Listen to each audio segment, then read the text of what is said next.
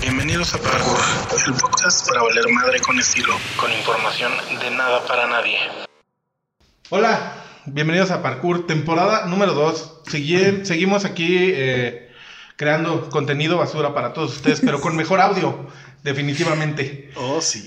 Eh, muchas gracias por estar con nosotros. Como verán, tenemos eh, muchas más tomas, muchas más aventuras que contarles. Mi nombre es Aaron Gutiérrez y me acompañan el día de hoy.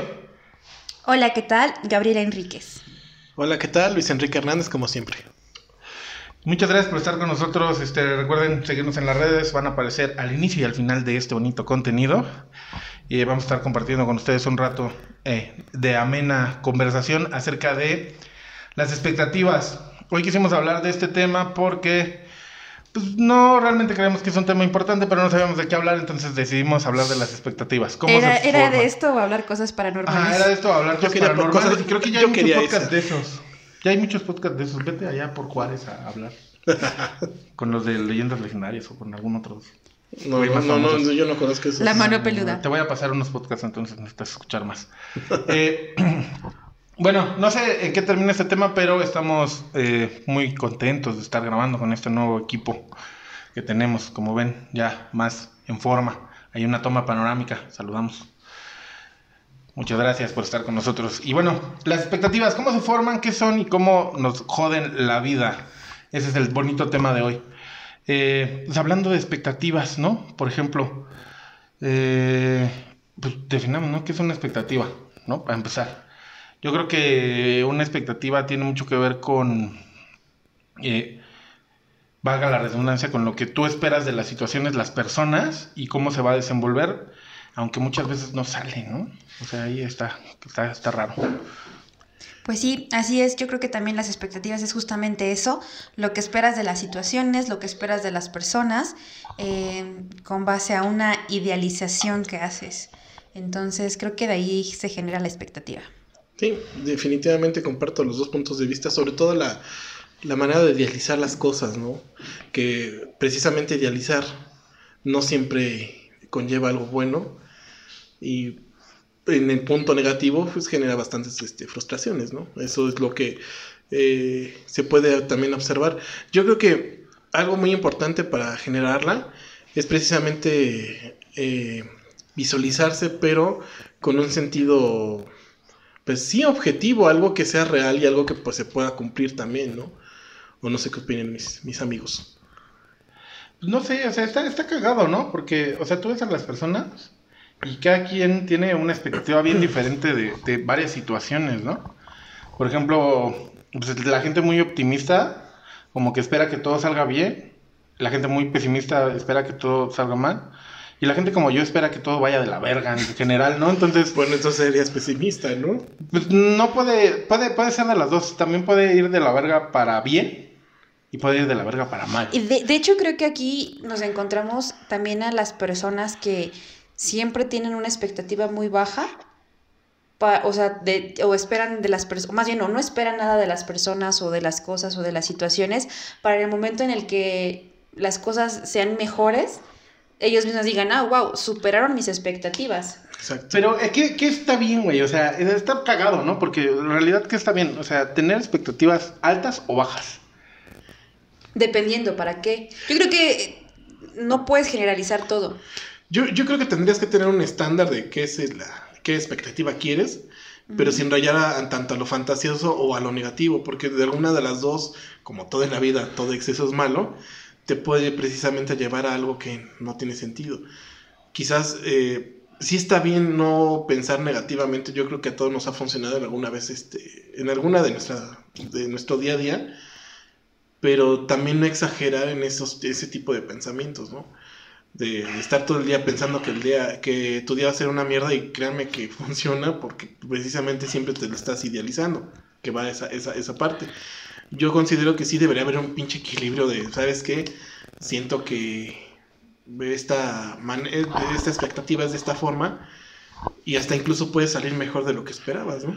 Pero es que creo que tomas un punto así bien importante que es el tema de idealizar, güey, ¿no? O sea, ¿crees que van juntos, no? Pues no sé. O sea, ¿idealizas a través de la expectativa o ya tienes como una idea super formada de algo, que no realmente es una expectativa. Una expectativa nace a lo mejor de, bueno, en mi concepción, nace de mucho de la creencia que tú tienes de lo que para ti va a ser algo. Y la idealización no necesariamente te afecta a ti de forma directa, ¿no? Un ejemplo. Por ejemplo, una expectativa es cuando tú en una relación esperas que una persona se, se comporte de una cierta forma o que una situación vaya de una cierta forma. Pero la idealización creo que va un poquito más allá. O sea, a lo mejor sí, se, sí nace una expectativa, pero creo que es un grado todavía más alto. Y creo que idealizar a través de la expectativa duele más que solamente tener la expectativa cerrada. Mm, que tienes el tema y el otro ya estás desarrollando toda la historia. Pero en este caso, creo que estamos mal, o sea, si bien todos tendemos a hacerlo, pero el idealizar o tener una expectativa, por ejemplo, de una relación o de una pareja, nos deja un poco fuera, porque al final del día no somos esa persona y somos seres independientes. Entonces, vas a esperar con base a lo que tú quieres y a lo que tú tal vez puedes dar y estás dispuesto a dar, pero no todas esas personas o no todas las relaciones se forman así. O sea, en un mundo ideal, entre comillas, porque creo que ni siquiera estaría padre, tú esperarías que tu pareja, ejemplo, no sé, te considere para de X, Y, Z, ¿no? Cuando tú no estás dispuesto a darlo, o sea, simplemente porque tal vez es algo que, eh, hablando en tema de relaciones, es algo que la, la, sociedad te ha dicho, ¿no? De, ah, tu novio te tiene que decir, ah, o te tiene que tratar de tal o tal manera, cuando tú tal vez quieras otra cosa. Entonces, ahí hay expectativas como sociales, que, que, que, los roles se tienen que cumplir y hay expectativas que realmente qué es lo que tú quieres. O sea, porque en, en temas como de, por ejemplo, y, me voy a salir un poquito del tema de, de las, eh, de la analogía de, de, pareja, ¿no? Pero supongamos que quieres pertenecer a una de las mejores instituciones del país. Chúpale. Ajá. Supongamos que quieres pertenecer a una de las mejores instituciones y vas y aplicas al Politécnico. Ay, Dios mío. no, es una realidad. Dios mío. o sea, cuando aspiras a una, una, una, una UAM, un Politécnico, que son escuelas que, que el proceso de selección realmente es eh, duro. Difícil. Difícil y que no necesariamente depende de tu capacidad que, que, o de tus aptitudes. En ese momento tal vez tus expectativas son muy altas porque pretendes ingresar a una de las escuelas mejores del país, en México, ¿no? Porque saludos a toda la comunidad que nos ve fuera del México. bueno, sí, sí tenemos, ¿eh? Sí, sí tenemos. un saludo, un saludo este, a todos los que nos escuchan fuera de México. claro que sí. Y, y bueno, es esa parte de, de, de, idealizar pertenecer, ¿no? ¿Qué tengo que hacer o qué me toca hacer? Porque una cosa es tener esa expectativa de, de poder entrar, de poder hacerlo, pero ¿qué me toca hacer? A veces, aunque seas el de 90 aciertos de 92, güey, o sea, pudieron haber 100 mil antes más que tú que sacaron 91 aciertos o 92 aciertos y ya te, te Y así hayas tenido tú la capacidad, no vas a cumplir con las expectativas que la institución per se necesita para que tú ingreses. Pero también está la otra, es la otra cara, ¿no? Es decir, fuiste tantos que sacaron 90 92 y sin en cambio te quedaste. Exacto. Güey, pero es que también está cagado, ¿no? Porque esa, esa idealización, esa expectativa de la que están hablando, tiene un fin, o sea, sí tiene un, un, fin, ¿no? O sea, sí tiene como algo claro. O sea, generalmente esa es la esencia de la expectativa, ¿no? Tener un fin. Sí y no. ¿Por qué? Porque estaba, ahorita escuchándolo, estaba pensando en, en, la expectativa, por ejemplo, de la gente que es muy aficionada al fútbol. Su fin siempre es ganar. Sí, pero, al final no, ellos, exacto. ah, claro, bueno, bueno es, o sea, es, como el chiste, güey, al que me remito, que, que, me causa un chingo de gracia, pero que es ver fútbol, güey, y decir ganamos es como ver porno y decir cogimos. O sea, no tiene pinche sentido, cabrón. Se nos fue la luz. Vamos a hacer un corte gay. paranormal, pero no quisieron. No, no es. No, cállate. A ver, pásame esa madre. ¿Cuál madre? ¿Cuál madre? La extensión. así dale, vas. ¿Cómo pasa esa madre? Somos amigos, pendejo. Somos amigos, estúpido.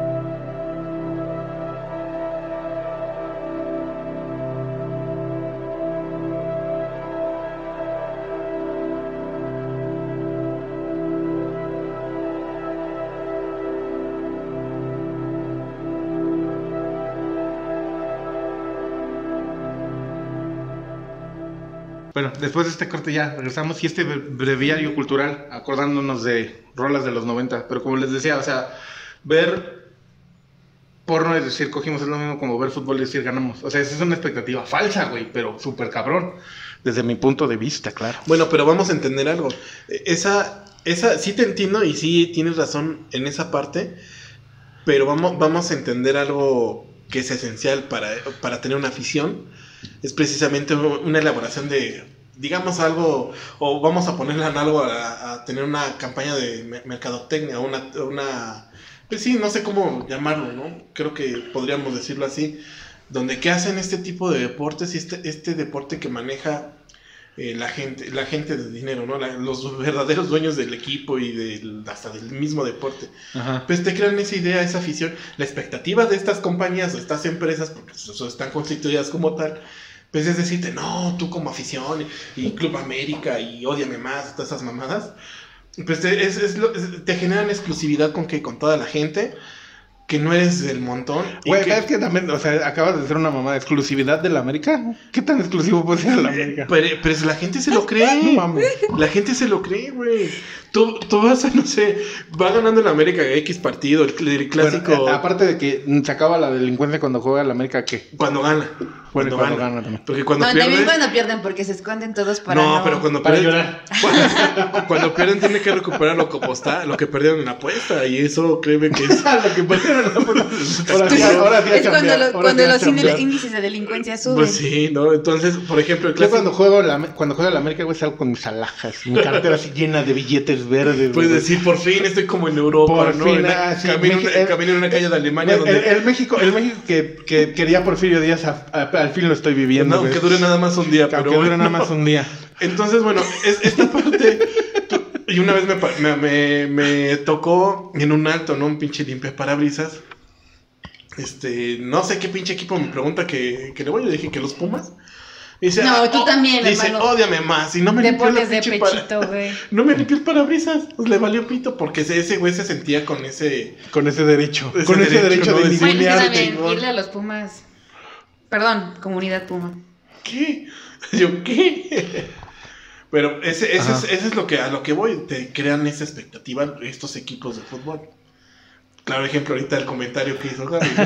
Ah, como que Puma, que no sé qué. Bueno, es que yo tengo que odiar todo lo Puma, perdón. Un saludo a quien hizo odiar a Gaby todo lo Puma. Gracias. Es el Politécnico, Fred. Sí, me imagino, claro, el Politécnico, así le dicen ahora. Quizás era del, Politec- del No, Politécnico. era del. Politécnico. Seguro sí. Pero bueno, no hablemos de temas tristes. Pero. ajá. Bueno, retomando como un poquito el tema de la expectativa. Por ejemplo, cuando dices, tienes un fin para tener una expectativa alta versus entrar a una escuela, ¿no? Y la contraparte de, tengo la expectativa de que mi equipo gane, aunque no gano nada de eso. Quizá en la apuesta, ¿no? De que no perdí la tanda o que no perdí la quincena en la apuesta. O sea, tal vez esta sea mi expectativa, pero realmente no es algo que a ti como persona o como individuo te pueda Güey, qué triste apostar la tanda. Pues No apuestan seas hasta en la colegiatura, güey. De sus hijos, de lo que Bueno, sea. ahí la- también la gente tiene La un problema, gente. ¿no? Con, con el, la gente chingada madre. ya, el señora de las lomas. Hinche gente con una verga.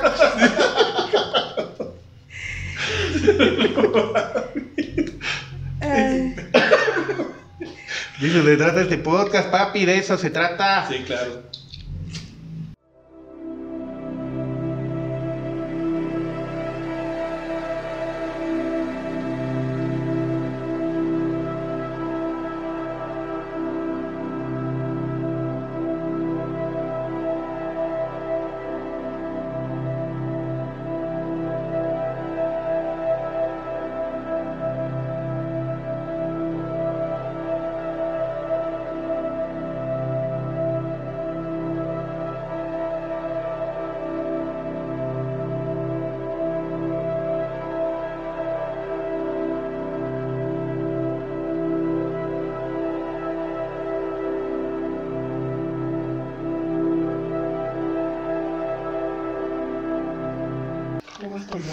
Gracias por seguir con nosotros.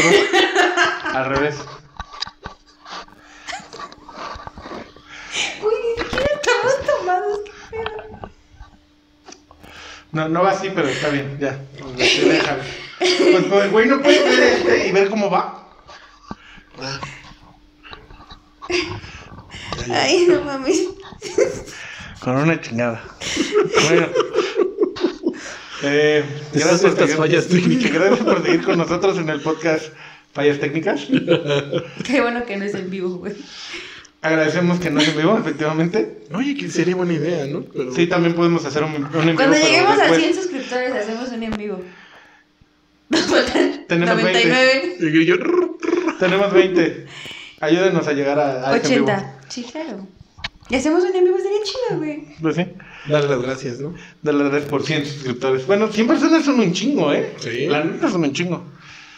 Pero bueno, retomando el tema, ¿de qué chingados estamos hablando? Ya ni sé. Ya, ya me emputé, ya sudé. Pinche mamadas.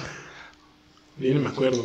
¿En qué nos quedamos? Expectativas, eh, partidos de Partido de fútbol y todo. Ah, sí. Eh, Hablamos del trauma de Gaby con los Pumas. Y que le mandamos un saludo al brother que causó ese trauma. Tan, tan, tan. Del cual no diremos su nombre, pero sabemos que seguramente nos escucha. Tal Fíjate vez. que no se lo he mandado. Ah, es cierto. Le voy a mandar la Le voy a invitación. mandar la invitación. No, no es cierto. Pero bueno, entonces, hablamos en un tema candente, en un tema muy padre de las expectativas que son cuando te generas falsas expectativas desde ti, falsas expectativas en general y expectativas como correctas, ¿no? Todos tendrían que tener un sentido, pero pues en realidad muchas no tienen sentido, ¿no? Como este tema del fútbol que hablábamos antes de los problemas técnicos que nos costaron quizás 10 minutos de esta grabación. Perdón. Y además un, un, un solo este de, de Gaby, cantando Little Jesus. Entonces, pues, no sé, o sea, por ejemplo, de, de las experiencias que ustedes tienen, ¿cuál ha sido como la mayor expectativa que han, que han guardado que no se haya cumplido primero? Está difícil. Quizás encontrar una, bueno, en mi caso particular, una oh, estabilidad emocional grande, ¿no? Una buena estabilidad, algo concreto y, y que realmente me genere quizás una paz mental, ¿no? Estoy en proceso de, pero creo que eso no lo he alcanzado. Últimamente no lo he visto bien en mi vida y eso es algo que quisiera como expectativa, ¿no? Estar bien emocionalmente y, y yo creo que con eso llega todo. Pero esa es una expectativa, ¿tú ya has guardado expectativas para alguien más? Eh, Como persona, con personas sí, definitivamente, y ese yo creo que es el error que pude haber cometido. Eh, porque va, va esta idea, bueno, yo siento que va pegada con lo del visualizar a otra persona como tú quieres, ¿no? Y esa expectativa, pues, no se cumplió y el dolor es enorme, pero no porque sea la persona, sino porque tú solo te lo imaginaste, ¿no? Supongo que es eso. Güey, pero es que llegar ahí, o sea, llegar a esa concepción que de la que estás hablando, de darte cuenta que no es la persona, sino eres tú. Es sí está bien difícil. cabrón, ¿no? Sa- ¿Sabes por qué es difícil? Yo creo que nos duele aceptar la realidad.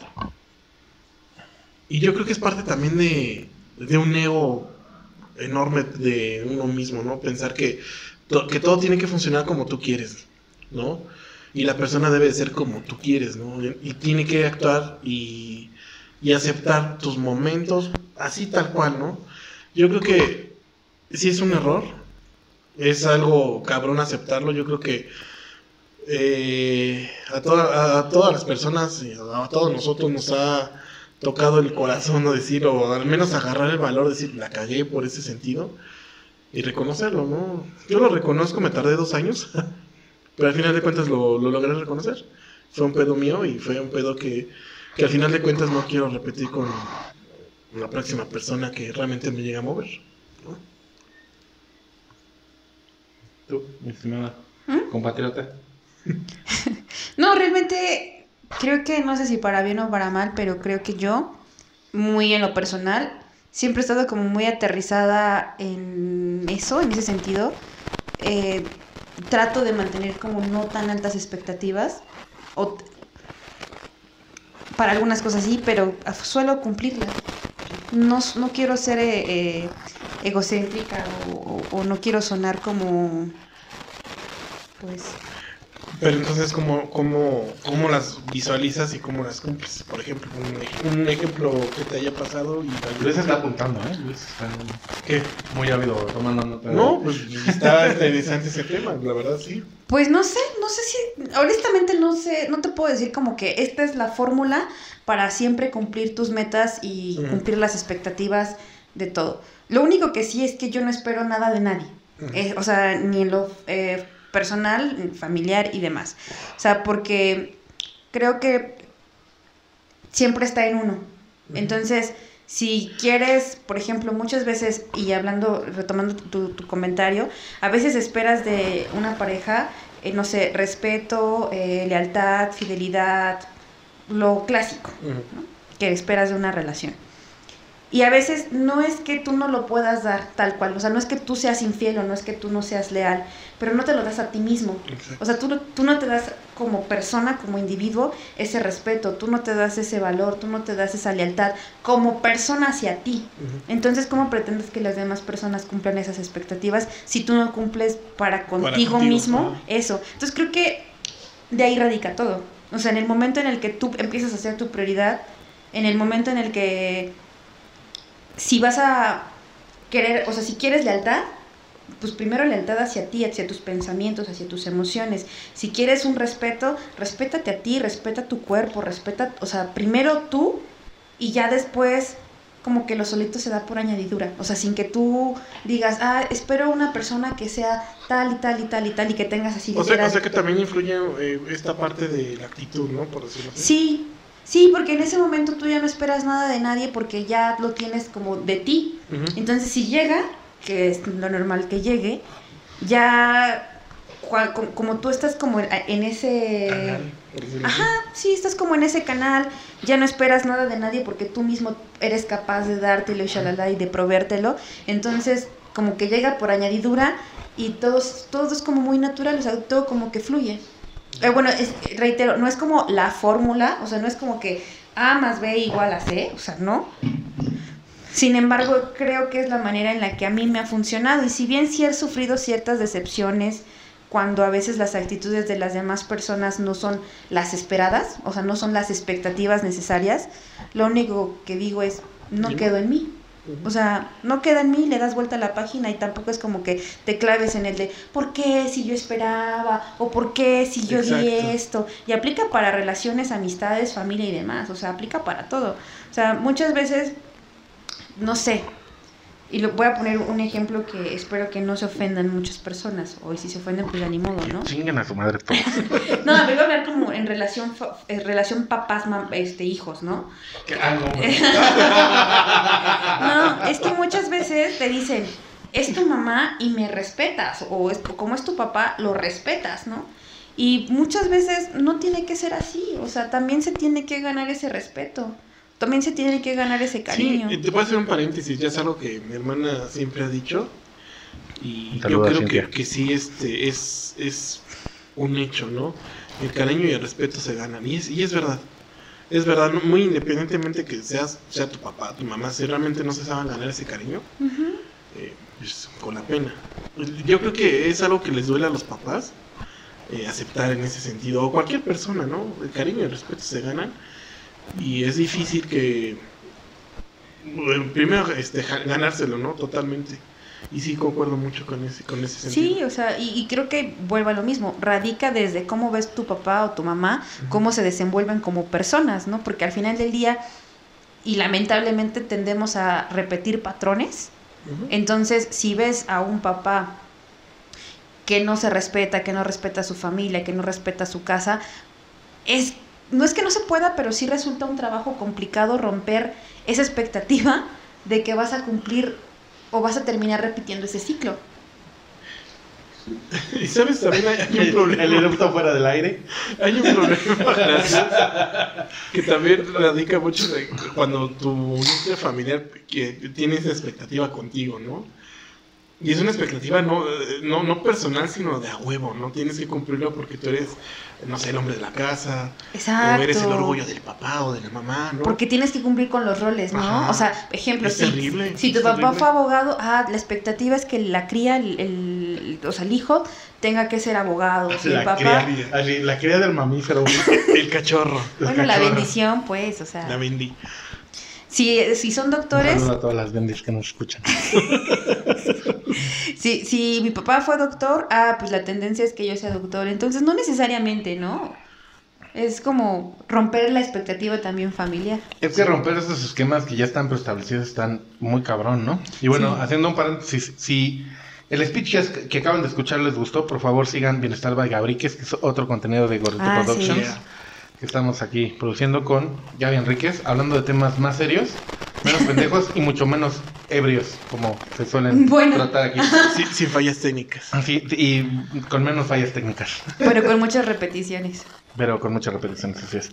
Entonces, bueno, regresando, justo creo que eso tiene mucho que ver, ¿no? O sea, como. Yo creo que el cuidar como, como esos puntos, desde que eres pequeño, desde que te van inculcando cómo deberían ser las cosas, entre comillas, son los que te van generando como todos esos temas con las expectativas, ¿no? Y creo que habla mucho eso que dicen de... mm, es que debes de cumplir y debes de respetar a tus padres y debes de, etcétera, etcétera, cuando a lo mejor son cosas que, que no cuadran contigo, ¿no? Y bueno, no quiero ser polémico, pero en temas de, por ejemplo, respetar a tus padres, ahí sí me cuadra porque pues, es más bien como un tema, digamos, universal, ¿no? Como general. Y dices, bueno, como que lo vas entendiendo. Sí, claro. Pero otras personas fuera de tu núcleo familiar primario, que también son tus familiares, que tienen a su madre, y que en realidad no estás tan apegado a ellos, o sea, en realidad no, no merece la pena, ¿no? O sea, como que forzar ese tipo de relaciones son los que te van haciendo como mella, ¿no? Y, Y, y ahí está muy, muy, muy, muy, muy cabrón el impacto que generan, porque imagínate, eso es cuando niño, que te dicen típico, eh, ve a saludar al tío, ve a saludar a la tía, y como que de alguna manera te dicen, la tienes que querer, ¿no? Aunque la tía es un exacto. ojete. Bueno, y, y es algo que me decías, ¿no? O sea, creo que va desde, desde, desde el punto como bien, bien puntual, valga la redundancia, ni nada, que, que, que decía Gaby, ¿no? O sea, yo estoy súper en contra de esas personas que obligan a saludar de besos a sus hijos a Sí, otras claro. personas, ¿no? Independientemente si son familia o no, pues está de la verga, ¿no? O sea, si, si Al niño no le al niño no nace. le nace, Exacto. ¿por qué lo obligas a hacer eso? Porque no? es educación, güey. O sea, y no está chido. No está chido porque vas enseñando desde ese momento, desde que estás morrito, a que tienes que reprimir tus sentimientos. ¿Por qué? O- o Por no- cumplir las o- o expectativas quizás no re- sociales. No, reprimirlos, sino como fingirlos, que es peor. No, ¿no? pero, o sea, sí reprimirlos porque a veces... Sí, porque lo que te va a salir es una mentada de madre, ¿no? Ajá. Por eso siempre miéntenle su madre a quien lo amerite. Sí, No, que porque nazca. puede, o sea, y, y ha pasado, ¿no? Y me ha pasado. Perdón, perdón, El puto fuera del aire. perdón, perdón. Pero que las tías te ven mal, o sea, o te tratan mal, y de repente que tú tengas que llegar con tu carita toda de... Y no entiendas el porqué del rechazo. Eh, o sea, porque también en ese, o sea, cuando estás morrito como que no entiendes muchas cosas, o sea, estás en crecimiento y no entiendes como bien... Güey, lo- yo hoy no entiendo muchas cosas. Sí, pues imagínate más cuando estás morrito, ¿no? O sea, no entiendes o no, no, no nos educan a conocer nuestros sentimientos, a, a saber bien como, como esa onda de por qué siento eso y, y si es un rechazo por parte de un núcleo, por qué tengo que cumplir con las expectativas de ser el niño educado, Así es. nada más para que digan, ah, mira qué educadito está. Y por dentro el niño, la bendición, el No, y, morrito y- está... y básicamente el reconocimiento no es tanto del niño, sino de, la madre, del padre que lo educó, ¿no? Dice, ay, lo educas muy bien y todo. O sea, porque Sí. el niño vale madre. Ah, ¿no? claro, es que ahí viene otro tema, ¿no? O El- el sea, reconocimiento- Esas, esas son las expectativas, creo. Del que papá. te- que Del te buen- generas, de los buenos que padres, te generas ¿no? de, de otras personas, ¿no? Así es. O sea, que no recaen en ti, pero tú crees que la otra persona debe de actuar de cierta forma Ujú. y tú sientes como, ay, qué padre, y, ¿no? y- y- y sabes, y es sabes qué superbásico. genera también eso? Ujú. Eh, eh, eh, y es algo que a mí me caga en lo personal para, para siempre, y eso es algo que lo vivimos también, este, que te comparen, ¿no? Con otros niños. Es que fíjate que el hijo de fulanita de tal es bien portado, es esto y esto. Cuando realmente ese, ese es lo terrible que le puede hacer a un niño, ¿no? Y, y el niño y no tan niño, ¿eh? A mí me lo hicieron hasta hace un par de años. Sí, a todos nos ha pasado y... Güey, es que hay etapas, ¿no? O sea, de, de- de- de niño, de muy niño, pequeño, infante, te comparan de cómo se porta, de qué tan educado está. de si y, cuando, no y cuando llegas a una etapa Ajá. escolar, ¿y en qué año vas? ¿Y qué Exacto, calificaciones? o sea, ¿qué calificaciones? Pasas como esa etapa y ya tienes novio y ya te Eh, casaste. ajá. Y Siempre es cumplir con una pinche expectativa social que, que te pesa un chingo y que la sí, verdad, y los no sociales van, van cambiando y cada vez que cambian con la edad es terrible, ¿no? Te causan hasta de alguna otra manera si te dejas llevar malestar. Sí, hasta claro. contigo mismo te sientes mal de, oye, es que no Sí, te vayas en a algún momento sí.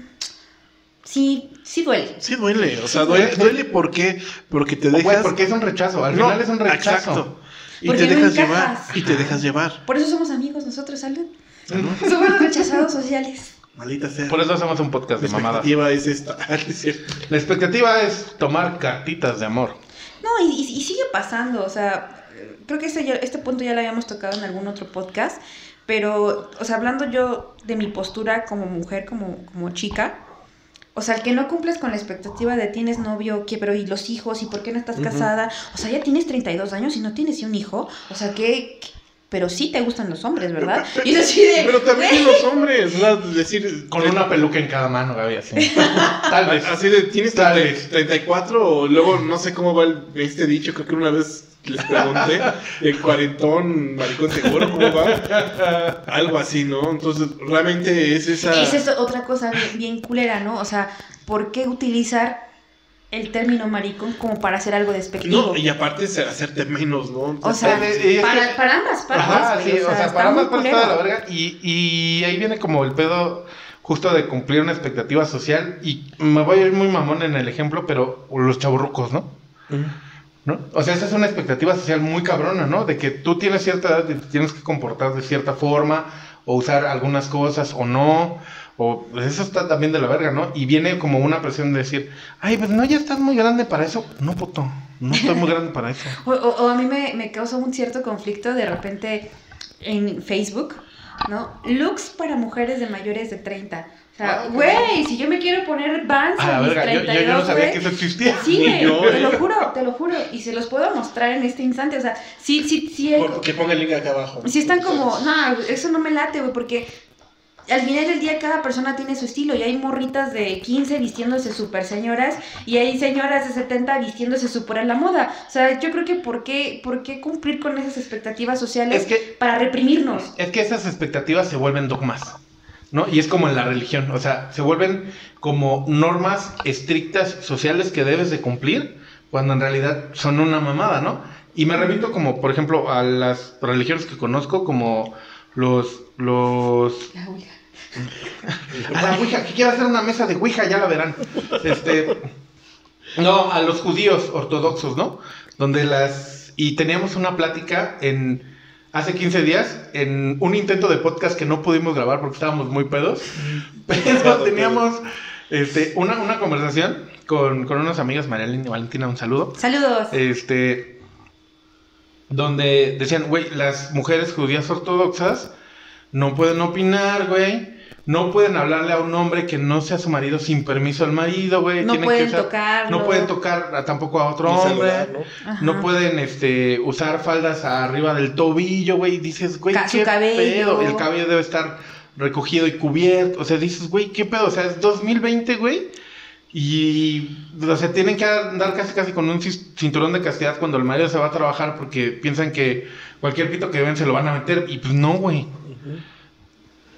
Y Fíjate que hay algo, haciendo un paréntesis cierto en eso de los dogmas, lo que comentaba Gaby, ¿no? En relación a, oye, ¿cómo puede haber o existir maquillaje para gente de 30, ¿no? Mujeres de 30.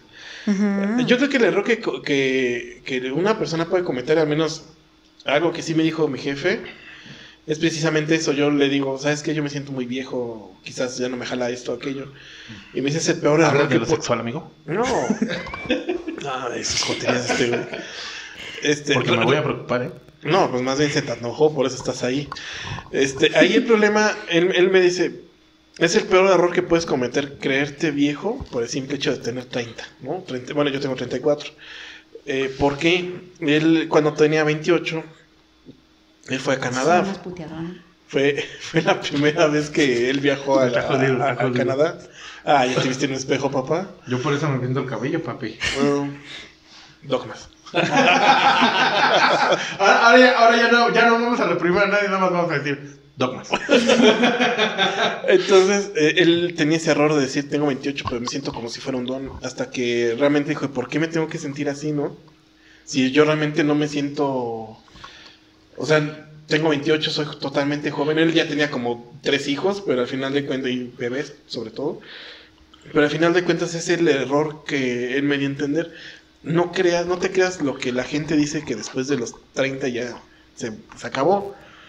Realmente eso es lo que Gaby que este, nos quiso dar a entender, ¿no? Sí, no, y justo creo que publicaba una... Tuve, tuve una publicación hace un par de semanas donde decía, este, dejemos de pensar que la vida se acaba a los 25, ¿no? Ajá, sí, que te sí, puedes sí, enamorar a los 40, puedes viajar a los 50, puedes seguir haciendo skateboard si tu salud te lo permite a los 60, etcétera, ¿no? Entonces creo Sí. que e- ese pedo justo de expectativas y dogmas sociales, pues sí es un pedo bien mental, ¿no? Es, que, eh, es como el, el ejemplo de esta persona del dueño de McDonald's, no sé si vieron esa película, eh, que realmente hizo su fortuna a los 50. Como el de Kentucky también, creo que a los también 60, es el de 70, Kentucky, ¿no? es igual, ajá. Entonces, realmente, realmente eh, no hay una edad como para cumplir las cosas, ¿no? Claro. Porque a mí, a mí me afectó mucho esa parte de la edad en, en- en ciertos años. Es decir, es que yo ya tengo veintitantos y esto, esto, esto, y se me fue, ¿no? Se me fue el tren, no sé, de casarme, de tener hijos a los 20, pero ahorita pensando a donde estoy, dije, es lo mejor que me pudo haber pasado, al menos en mi punto de vista, ¿no?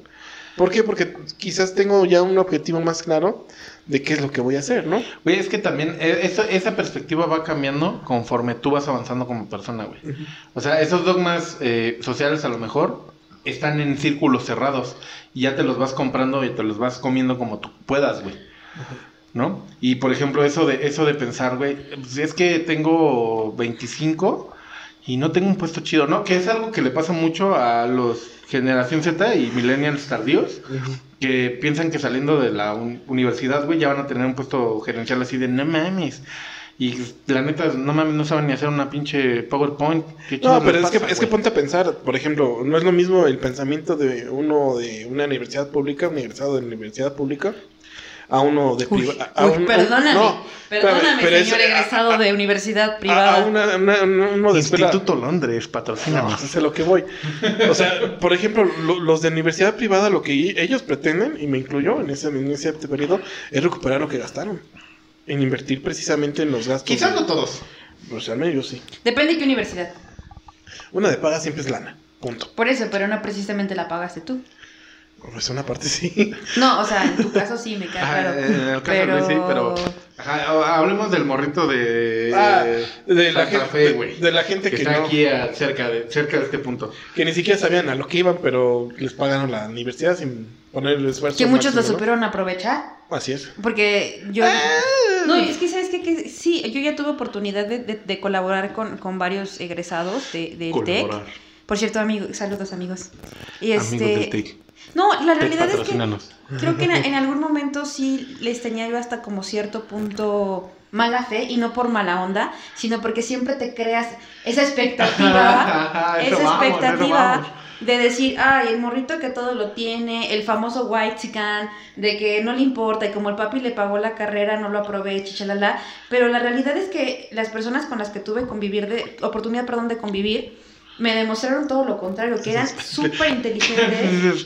Con los que tuve a huevo que convivir. No, no, no, y la neta es que a la fecha les tengo como estima y, y- y las veces que recuerdo que, que convivimos y que recuerdo hasta cómo, cómo se les prendía el foco para resolver problemas, era de una manera más E- creativa. eficiente, ¿no? Sí, la realidad es que tenían unas eh, como alternativas más creativas. En lo personal, en ese momento sí me rompieron la expectativa porque sí yo decía, ay, este chavito, pues, Pues cómo, ¿no? pues, ajá, o sea, del típico, ah, pues ya tiene el título, o sea, y más que yo soy así de universidad este, pública, Pública.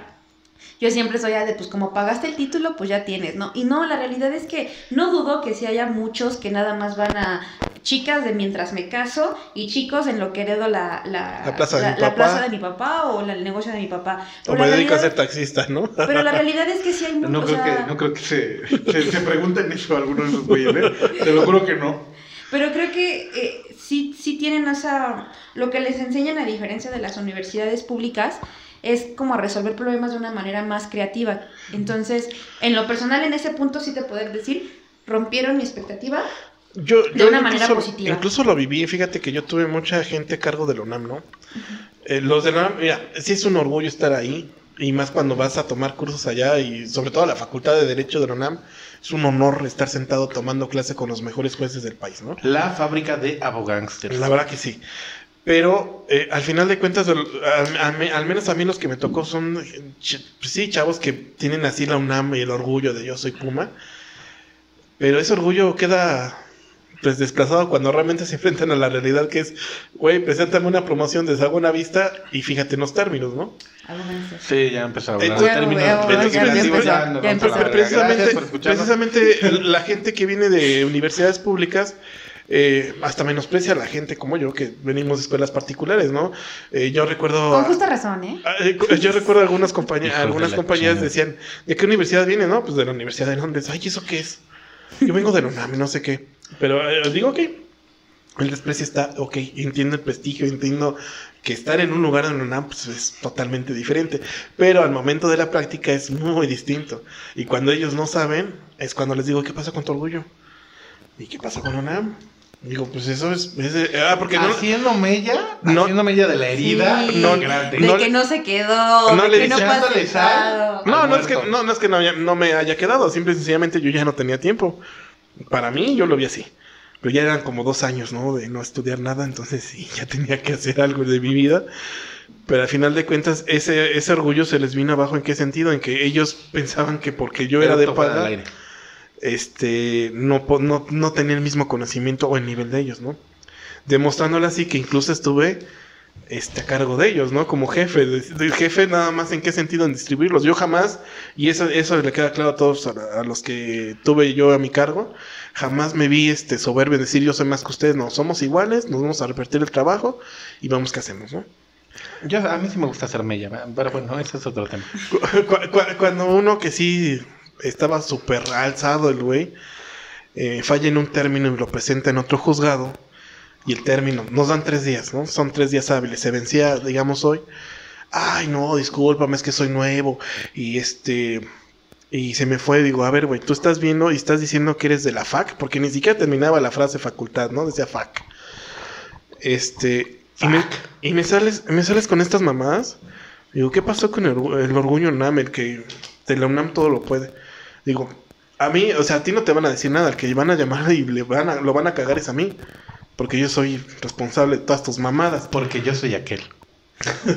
Eh, Entonces, ese- ese- ese- esa, al menos esa pinche expectativa de ese güey de decir soy más chingón porque soy de la UNAM, pues se le vino abajo. Es que volvemos al punto, ¿no? Esa es una falsa expectativa. O sea, ese güey pensó que por venir egresado de cierto lado ya todo iba No, a ser de, de CEU, de CEU. es- Ajá, o sea, lo- los de la fe, los de la FES, ya sea Aragón, Acatlán y todo ese rollo, como que no, no están tan crecidos porque hasta para eso hay como que desprestigio entre ellos, ¿eh?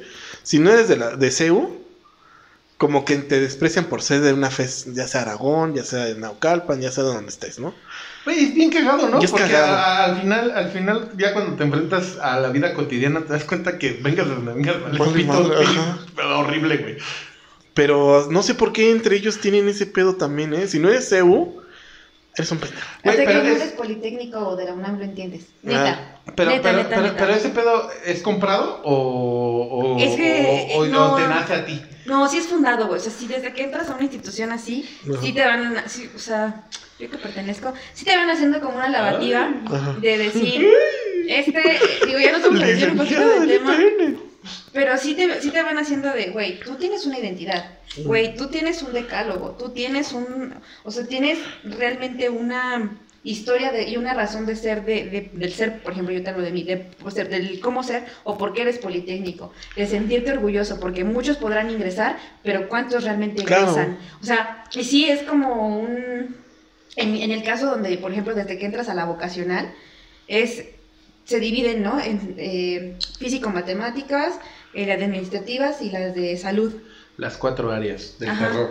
Y realmente, por ejemplo, pasa que la, como la diferenciación la empiezan a hacer, pero no por este fe, no, no- no sé, si- no si eres de la matriz, sino de las diferentes, acá lo hacen como por áreas. Ay, mate- o sea, físico, matemáticas es el top, ¿no? Son los más, los elite, ¿no? Y ya las eh, otras escuelas como la ESCA, eh, la ESE, o sea, escuelas que ya van como más de administración y demás, y es así de, ah, no manches, esas son así súper fáciles. Y yo no digo que no sean fáciles o que estén complicadas, cada una tiene su complejidad.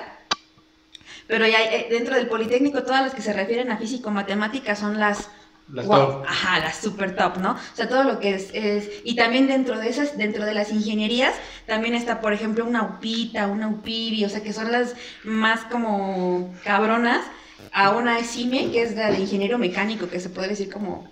O sea, obviamente no lo es, ¿no? Pero a, a- a ese, a ese nivel es como lo Para más cambiar bajo. llantas, ¿no? Entonces, va. Ah, güey, y, y todo ese cagadero, güey, para que nada más ocupen el nopal para sus mamadas. ¿No? Gelatina de nopal, güey. La Este, expectativa, a- a- el, el pinche sistema aeroespacial mexicano de nopal, güey. Combustible de nopal. Combustible de nopal, güey. O sea, ese pedo, güey. Hasta maquillaje O sea, de el, nopal. el IPN, lo que me estás diciendo es que el IPN, güey, es el dueño de Nopalia, güey.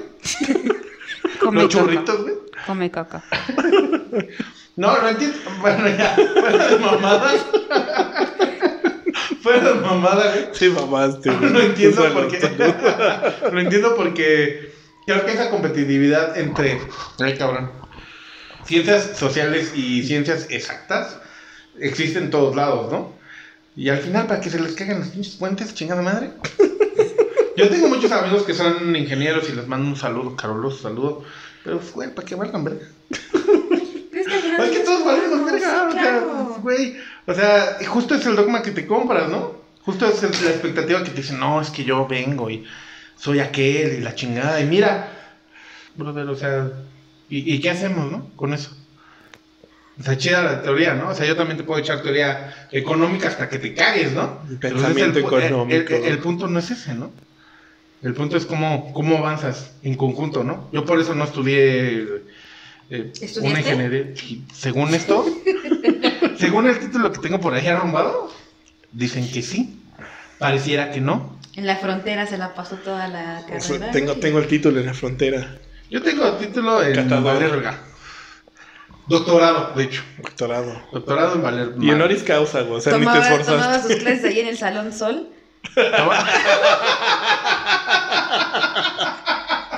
Ese es un hecho comprobado por la ciencia, ¿eh? Salón Sol, no mames. Saludos. Saludos a los del Salón Sol que nos vieron valer madre muchas veces. Demasiadas veces. Pero a lo, a lo que. te vas de verga. A lo que iba este es. Independientemente de eso, cuando sales, lo que creo que no ven y el. Marta de baile, Big Picture de todo este pedo. White chicken. White chicken. White chicken. Ese sí es un white chicken, ¿eh? Sí. Elite. Lo que no ven en la foto completa de este pedo es justamente que todo es una, una comunidad, ¿no? Y que debemos como de asociarnos o al menos llevar como el pedo como muy tranquilo para... Bueno, más bien que tranquilo, o sea, de- en, en temas de, de ayuda y de convivencia, como para llegar a un resultado, ¿no? Y creo que esos dogmas que te compras, porque son los que te compras, son los que demeritan todo ese pedo, ¿no? O sea, demeritan el esfuerzo que tú estás haciendo, el esfuerzo que está haciendo la otra persona y el resultado final. Y eso trasládalo a cualquier cosa, ¿eh? O sea, en realidad no es en temas de carrera, o sea, trasládalo a un chingo de cosas. O sea, al final cuando tú empiezas una relación laboral, no laboral, de amigos, de pareja, lo que sea, eh, pues vas a un fin, ¿no? Lo que tú esperas es llegar a un resultado, como lo quieras ver. O sea, el resultado puede ser, quiero ser feliz, pero si no trabajamos en equipo, pues vale verga. O sea, Claro. tú puedes estar dando mucho, ¿no? Pero si a la otra persona le vale madre, pues, no sirve de nada. Eso sí. En eso te, te doy la razón. Realmente, si no eres equipo, No eres nadie. no, no avanzas. O sea, es que ¿quién ha construido un pinche edificio solo, güey? O sea, no mames, ¿no? O sea, es una bonita analogía, o sea, pensarlo así, güey. O sea, ¿quién, quién ha hecho cosas grandes por sí mismo, güey? Fuera de los filósofos que admiro y quiero, hasta sus muertes. O sea, veo difícil, neta, a alguien que haya hecho algo grande Solo. solo, güey. Ni Jesús, güey. Hablando de, de temas Religioso. religiosos, güey, y dogmáticos, espirituales, güey. Ni Jesús, ni Buda, ni ninguno de ellos, güey. O sea, neta, y espero no ofender a nadie, o tal vez sí, ofendiendo a todos. O sea, si esos güeyes que fueron los profetas de una religión, no hubieran trabajado en equipo, no hubieran tenido seguidores, güey, serían un pinche loco vago de ahorita, güey. Un Charles Manson cualquiera. Un ¿no? Charles Manson cualquiera, güey. Ujú. Y, y aparte la profundidad que tuvo, ¿no? Para todos los seguidores, todo ese rollo.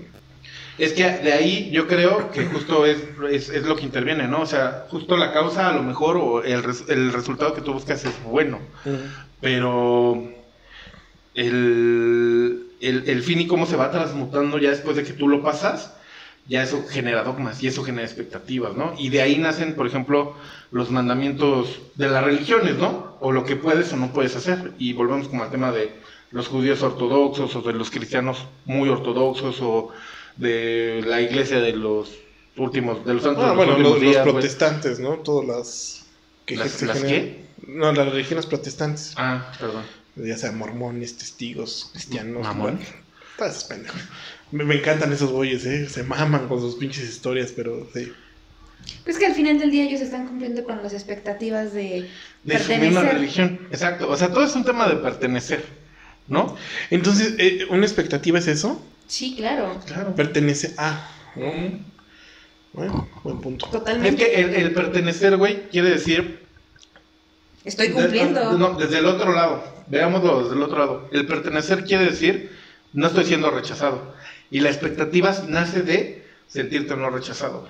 Lo que quieres es formar parte de un grupo, güey. Los humanos, por definición, no somos este solos, güey. No, no, no somos ermitaños, güey. Somos sectarios. Somos güey. sociales. Somos seres sociales sectarios, güey. O sea, queremos pertenecer a un grupo, ¿no? Y trasladándolo a algo muy cagado, güey, es como decir los chairos y los white chickens, ¿no? Los chairos. Así se les denomina y a los dos les estoy mentando la madre, ¿no? O sea, los chairos los white white. Ah, no, los pre- ¿qué? Prianistas, ¿no? También. Los, los Ajá, sí, son white chickens, sí, güey. claro. No, obviamente no. Los prenistas, creo que sí. ¿Y son qué? Pero lo más cagado es que lo, La iglesia católica. lo que no se dan Papa. cuenta los chairos es que el Prian, el Prian está en Morena, perros, ¿eh? Una vez les digo. Todo el Prian. Bueno, pero Es que- que eso también ya, eso, eso, eso ya entra como un tema más Yo, cabroso. no, que yo nada más quería decir- decirles eso. pues, Nada más. Eso ya entra en un tema más cabroso que justo es la movilización de las masas a partir de la expectativa que tú generas como persona, ¿no? Un saludo a, y un erupto fuera del aire a nuestro querido presidente. ¿no? Pues que Censura. Es que, ¿qué es lo que te hace? O sea, ¿qué es lo que te hace pertenecer? Es la identificación, güey. O sea, identificarte con un grupo o con unas personas o con una ideología, ¿no? Eso es lo que hace que, que, se- que nos volvamos sectarios, güey. Y justamente de ahí parte todo este pedo de decir, ¿cómo puedo yo pertenecer? Ah, pues mira, este güey tiene la razón. Ah, no mames, este pedo sí es así. ¿Sabes algo bien cagado? Que a mí me hace que me caiga la risa y un saludo a Alejandro Vázquez que va a estar de acuerdo conmigo y seguramente está muy, muy, muy, muy eh, ávido del tema. Es decir, yo no sé si ustedes sabían, pero Vladimir Lenin, en toda su vida, en toda su vida, no trabajó un puto día, güey. El güey era un güey de varo. Y fue el güey que dijo, no, el proletariado debe de hacer esto y tomar el poder. Papi, no has trabajado en un puto día. ¿De qué me estás hablando, güey? Tú no eres parte de este pedo. Como Karl Marx, en sus ¿No? teorías. Es que ahí lo de Karl Marx, yo que soy economista, les puedo decir, es una persona y, y- y una ideología que está tergiversada al querer empatar con algo. Y justo es como cómo pasas el mensaje, lo que decía, ¿no? Justo con, con lo con el tema de, de las religiones y, y- y cómo se va pasando, güey. O sea, Karl Marx, si tú, si tú... Ya chingó la mesa, Gabriela. Sí, güey. Chingados, Ya esta está, está roja. Ya estaba. Es que la, la de roja es la de abajo. Pero bueno, ya la pintaré de Ouija y los invitaré. De hecho es la Ouija, ya está saliendo No, las es que letras. la empecé a tallar porque tenía este rayoncito y dije, ay, ya está recién pintada. No, pero no pasa nada, ya me di cuenta que igual no sirve. No, nunca pinten en una mesa con aerosol. ¿Por qué no lo barnizaste? Sí lo, Sí lo barnicé. Perdón. Pues valió pito. Bueno, yo estaba bien entrado hablando de que todos valen madre. Para lo que iba es, lo que te vuelve justo esa ideología es cómo pasa, cómo pasa a través del tiempo, ¿no? Entonces, es un tema de interpretación, güey.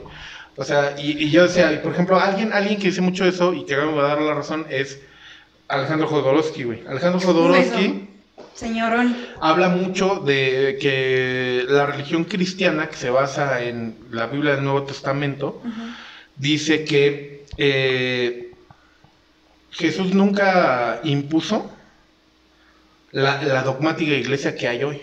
O sea, lo que este güey hablaba era justo de cómo ser una mejor persona para, para avivar como esos sentidos. No era, era un pedo, y quien conozca las religiones y quien no in- pinches investigue y lean un puto libro, es, este, se compara mucho al Buda. O sea, ¿cómo puedes ser una mejor persona para trascender? Así y cómo sigues unas éticas o dogmas universales para poder seguir, ¿no? Y no hablaba de este pedo de prende incienso y tengamos un orden jerárquico y las mujeres no. Y esto es, esto es algo bien culero. Y fuera de, Lean Alejandro Jodorowsky, por favor. Ah, y, y- y fuera de mamada, o sea, neta, fíjense en, en las religiones en general y la expectativa que generan. Hoy en 2020, si tú lees una, una religión de las, digamos, antiguas, entre comillas, no hay alguna... ¿De las menos ortodoxas? De las... Fuera de ortodoxia, güey. Cristianos, judíos, Pero más antigua, musulmanes. dijiste, ¿no? ajá, sí, más antiguas. Musulmanes, eh, jesuitas, güey. eh, inclusive eh, hindús, güey. Todo, todo este pedo, güey. Socavan a la mujer, güey. Sí. Muy cabrón. No hay una pinche religión que yo ya me haya encontrado el día de hoy, güey, que no la socave, güey. La que, la que menos lo hace, honestamente, desde mi punto de vista, es la hindú. Pero al final crean una expectativa. Sí, te voy a No. pasar unos libros. Te voy a pasar unos libros porque hay que informarse más. Pero sí. Pero- Para mí es la... Bueno, no me acuerdo cómo se llama la religión. El, el rata- el ratafarismo. Pero No, realmente. no, mota. Realmente La- es la primera impresionante, religión ¿eh? Que, fue, que, que existió, que fue en África, que es la santería. En esa está la dualidad hombre-mujer muy, muy, este... ¿Marcada? O sea, está como muy equipada, o sea, está Mm. como muy equilibrada. Ah, bueno, honestamente, de Santería sí no conozco mucho, pero Y- valdría la pena Y, y es informarse. que, y es que a mí se me hace increíble cómo incluso en la, digamos, religión que entre comillas domina el mundo, por decirlo así, la ca- eh, catolicismo, eh, incluso en su Antiguo Testamento, yo no sé por qué es ese odio, porque para mí es eso, odio hacia la mujer, ¿no? Realmente no, no entiendo o no encuentro la justificación que viene siendo esta parte de que incluso creo que eso está en el Viejo Testamento, si no mal recuerdo, eh, incluso los, los judíos lo practican, al menos los ortodoxos, donde claramente dice, pégale a tu mujer. Neta. Sí. Saludos a Monterrey. En Monterrey también se aplica y no son judíos.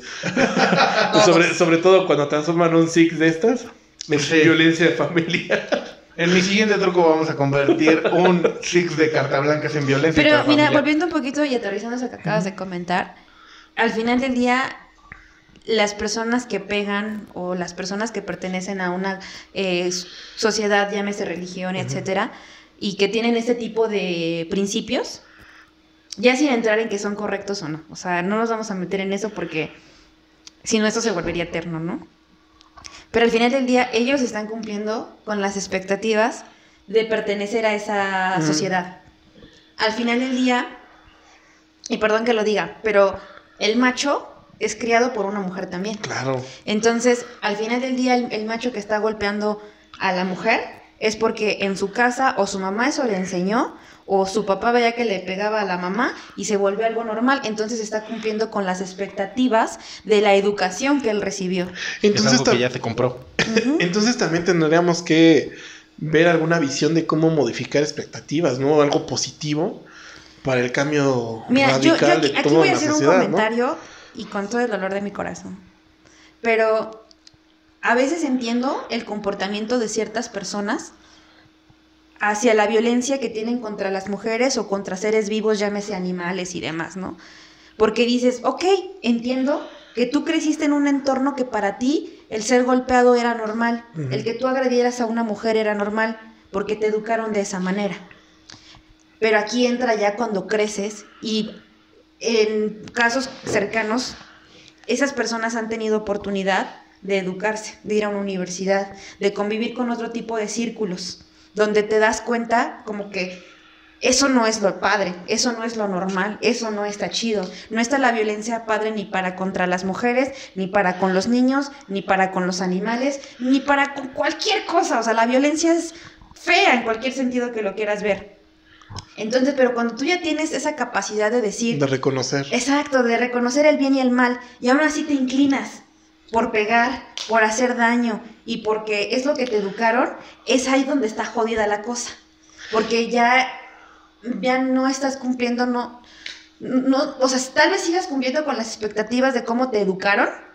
Pero. Pero entonces, ¿de qué te sirvió la, preparación? Eso es cierto, eso es cierto. Hay gente que, que pues nomás, ¿no? Siempre sencillamente lo repite. ahí va el punto, ¿no? O sea, la preparación puede ser mucha, puedes ser una persona súper instruida y pero súper... Pero, pues, güey, si traes pedos internos ya jalados sí, de atrás, sí, he visto nomás no vas a avanzar, güey. Nomás no. ¿No? Y es difícil también cambiar eso, ¿no? Bueno, para ese tipo de personas seguramente sí. O sea, es difícil sí y no. Ajá. Te voy a decir por qué. Porque si ya, o sea, ya dice como los pasos más gigantes de poder tener una preparación, de poder desenvolverte en otro círculo, de poder trabajar en otro tipo de cosas, ya con una calidad de vida mejor. Yo, yo creo que el paso más gigante es reconocerlo, ¿no?